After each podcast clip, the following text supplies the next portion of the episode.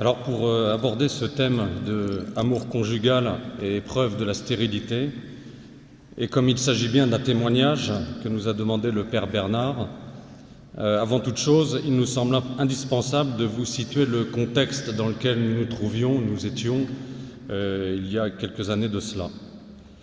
Nous sommes mariés depuis 30 ans, nous allons fêter d'ailleurs nos 30, 30 années de mariage début août, et au cours de nos trois années de fiançailles, trois années de fiançailles c'est long, euh, nous avons eu euh, maintes occasions, vous imaginez bien, euh, de partager entre nous sur l'amour conjugal tel que nous l'envisagions.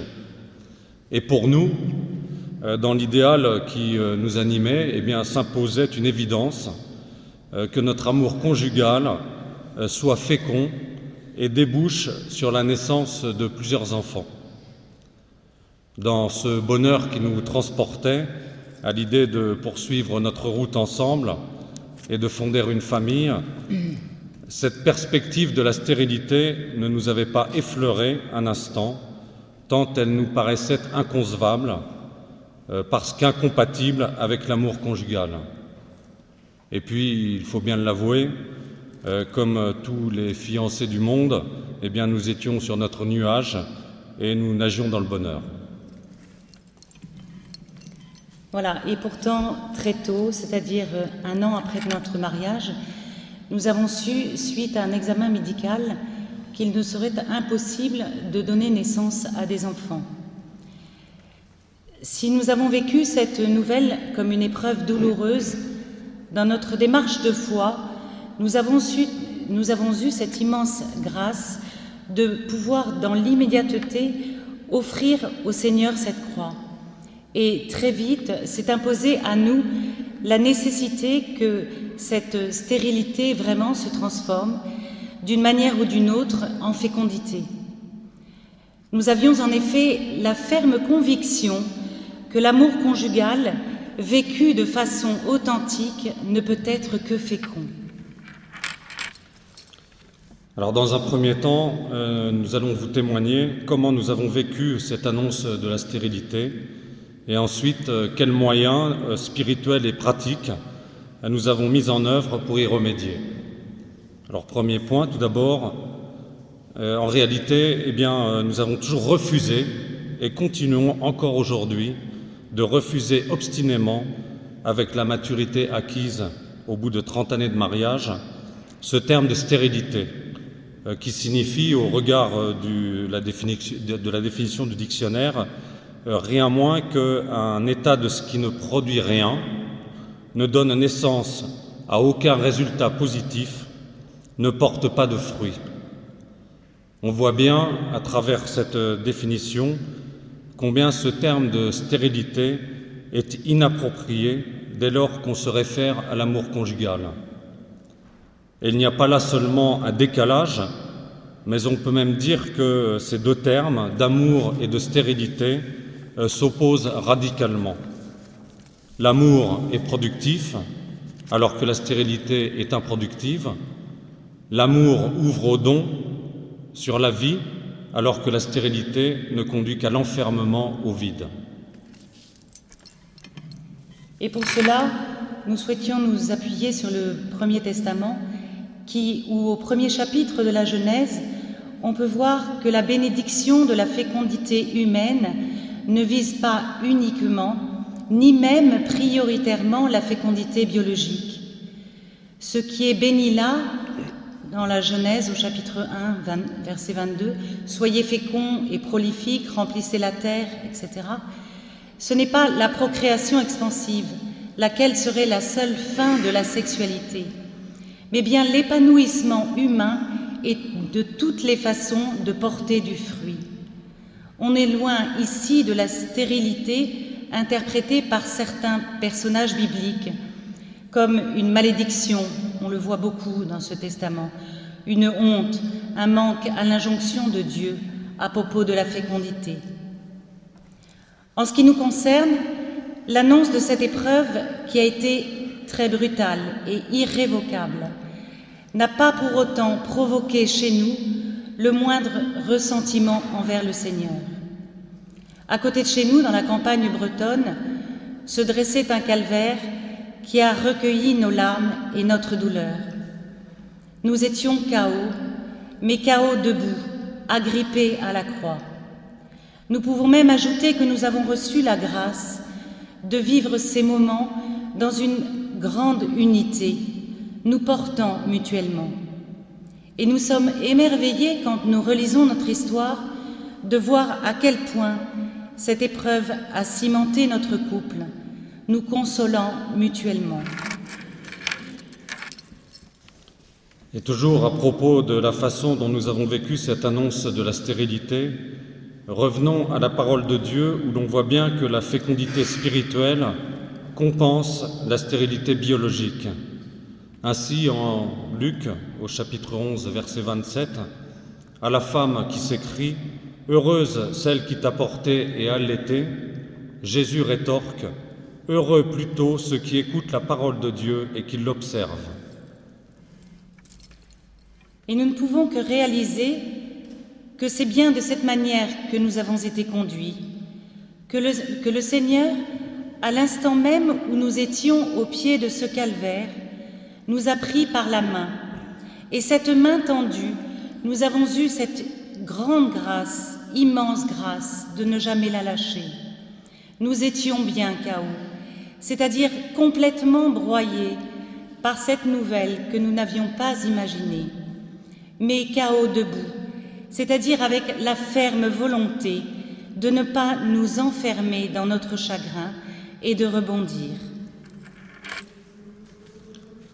Voyons maintenant euh, quels moyens spirituels et pratiques nous avons mis en œuvre pour transformer cet état, trouver la voie de notre fécondité pour répondre au projet de Dieu envers nous, projet qui permettrait l'épanouissement et donc le bonheur de notre couple. Pour cela, revenons à nos personnages du Premier Testament, plus particulièrement ceux dont les naissances peuvent être dites miraculeuses lorsqu'elles surviennent après une stérilité avérée. Isaac, Gédéon, Samuel, Jean-Baptiste. Ces naissances ne font pas seulement la joie des parents, chacune, à sa manière, entre dans un projet de Dieu. Isaac est le chaînon indispensable à l'accomplissement de la promesse. Samuel est celui qui va permettre le passage à la royauté et surtout à celle de David. Jean-Baptiste est le précurseur de Jésus. La naissance de Moïse n'est pas miraculeuse en elle-même, mais si l'enfant échappe au massacre, c'est pour devenir le personnage que nous connaissons. Mais oui, nous aurions tellement aimé être l'objet d'un miracle. Nous y avons cru très fort, nous en avons rêvé. Nous en avons eu plusieurs exemples autour de nous. Alors pourquoi pas nous? Alors oui, nous avons vécu la déception d'un rêve qui ne venait pas. Mais en même temps, nous étions conscients que les moyens d'être féconds pouvaient prendre plusieurs formes. De la même manière que les naissances miraculeuses que nous venons d'évoquer répondait à un projet particulier pour que se réalise le plan de Dieu sur l'humanité, de la même manière, il nous fallait trouver le chemin qui nous permettrait de réaliser la volonté de Dieu, mais qui permettrait également notre épanouissement. Et très vite, nous avons su dans l'intimité de notre cœur que l'adoption était la façon de rendre notre amour fécond. Comment en sommes-nous arrivés là? Au creux de cette épreuve, nous avons vécu comme une grâce.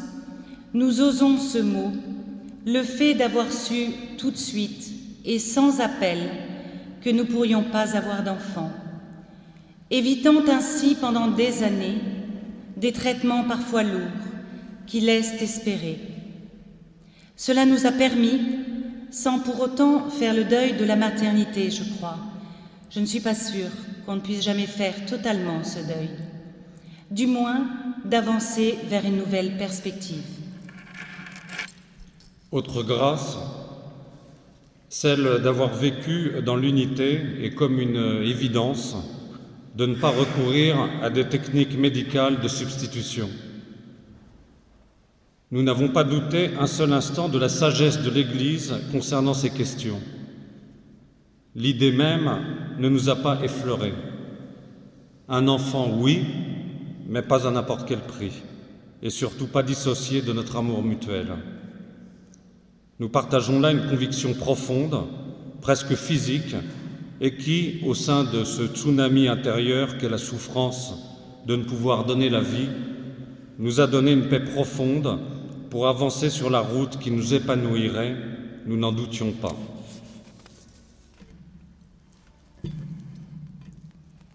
Certes, les techniques médicales de substitution étaient moins répandues à l'époque, et pourtant elles existaient déjà. J'en veux pour preuve cette proposition qui nous a été faite lors de notre démarche d'adoption de mère porteuse. La longue maturation de nos fiançailles nous a, permis, nous en sommes convaincus, de fortifier notre couple, de l'asseoir sur le roc. Cette longue maturation nous a également ancrés dans ce désir profond de fonder une famille. Aussi avons-nous entrepris très, très tôt des démarches en vue de l'adoption.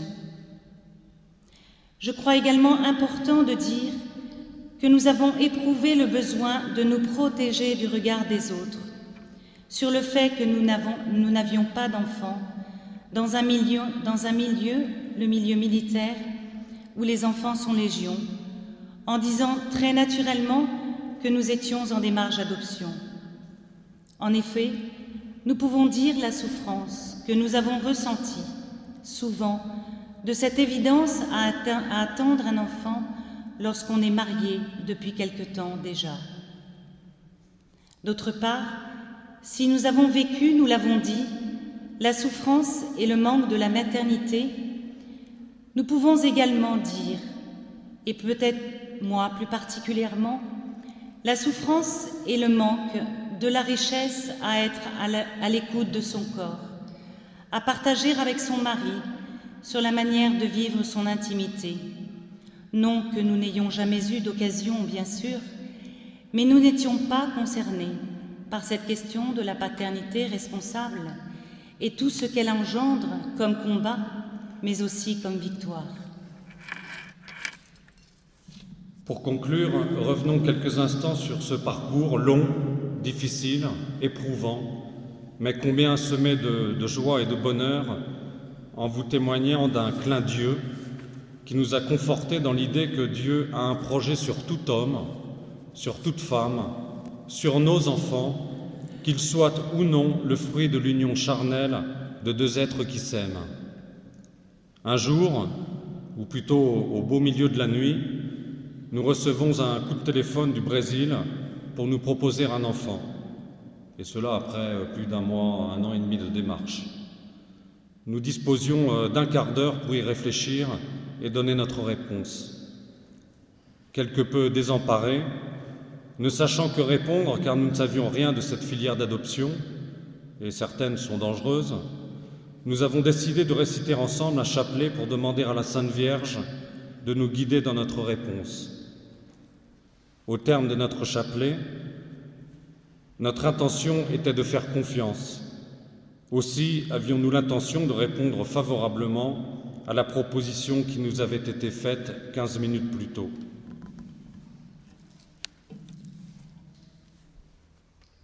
Or, quelques mois plus tard, lorsque nous avons... C'est pas ça? Pardon. C'est le stress. Lorsque nous avons rappelé, on nous a signifié que c'était trop tard, quelqu'un d'autre avant nous s'était manifesté pour accueillir cet enfant. Nous avons vécu cet événement dans une grande paix, comme une réponse de l'au-delà. Cet enfant ne nous était pas destiné. Or, quelques mois plus tard, lorsque nous avons eu nos aînés, deux Coréens jumeaux qui nous ont été confiés à l'âge de six mois, nous avons réalisé que le mois de leur naissance coïncidait à celui où nous avions reçu ce coup de téléphone du Brésil. N'était-ce pas le signe de Dieu que Dieu nous conduisait, qu'il prenait soin de nous? Et aujourd'hui, nous avons six enfants, Maëlys et Ludovic, dont nous venons de parler, mariés tous les deux et parents de Baudouin et Maglone pour l'une, une petite Thaïs de huit mois pour l'autre. Olivier et Corentin, d'origine coréenne, comme leurs aînés, jumeaux qui nous ont été confiés à l'âge de 4 mois et âgés aujourd'hui de 22 ans. Et enfin Violaine et Benoît, une fratrie d'origine vietnamienne que nous sommes allés chercher à Saïgon alors que Violaine avait 3 ans et son frère 1 an. Ils en ont maintenant respectivement 20 et 18. Aujourd'hui, nous rendons grâce à Dieu de nous avoir exaucés dans notre désir de fonder une famille. Qui plus est, dans son infinie bonté, Dieu a permis que nous soyons parents d'une famille nombreuse. Aujourd'hui, les enfants qui nous ont été confiés ont grandi. Les aînés se sont mariés, les autres poursuivent leurs études, et tous ont la foi. Au regard de ce que les enfants qui nous ont été confiés sont devenus, oui, assurément, nous ne pouvons que clamer que l'amour conjugal est porteur de fruits et que l'épreuve de la stérilité a été vaincue, qu'elle s'est transformée en cadeaux multiples, le plus récent étant celui que, Père Bernard, vous nous avez fait en nous demandant notre témoignage, nous permettant ainsi une relecture de ce que nous avons vécu et qui nous permet de dire, avec Édith Piaf, non, rien de rien, non, nous ne regrettons rien.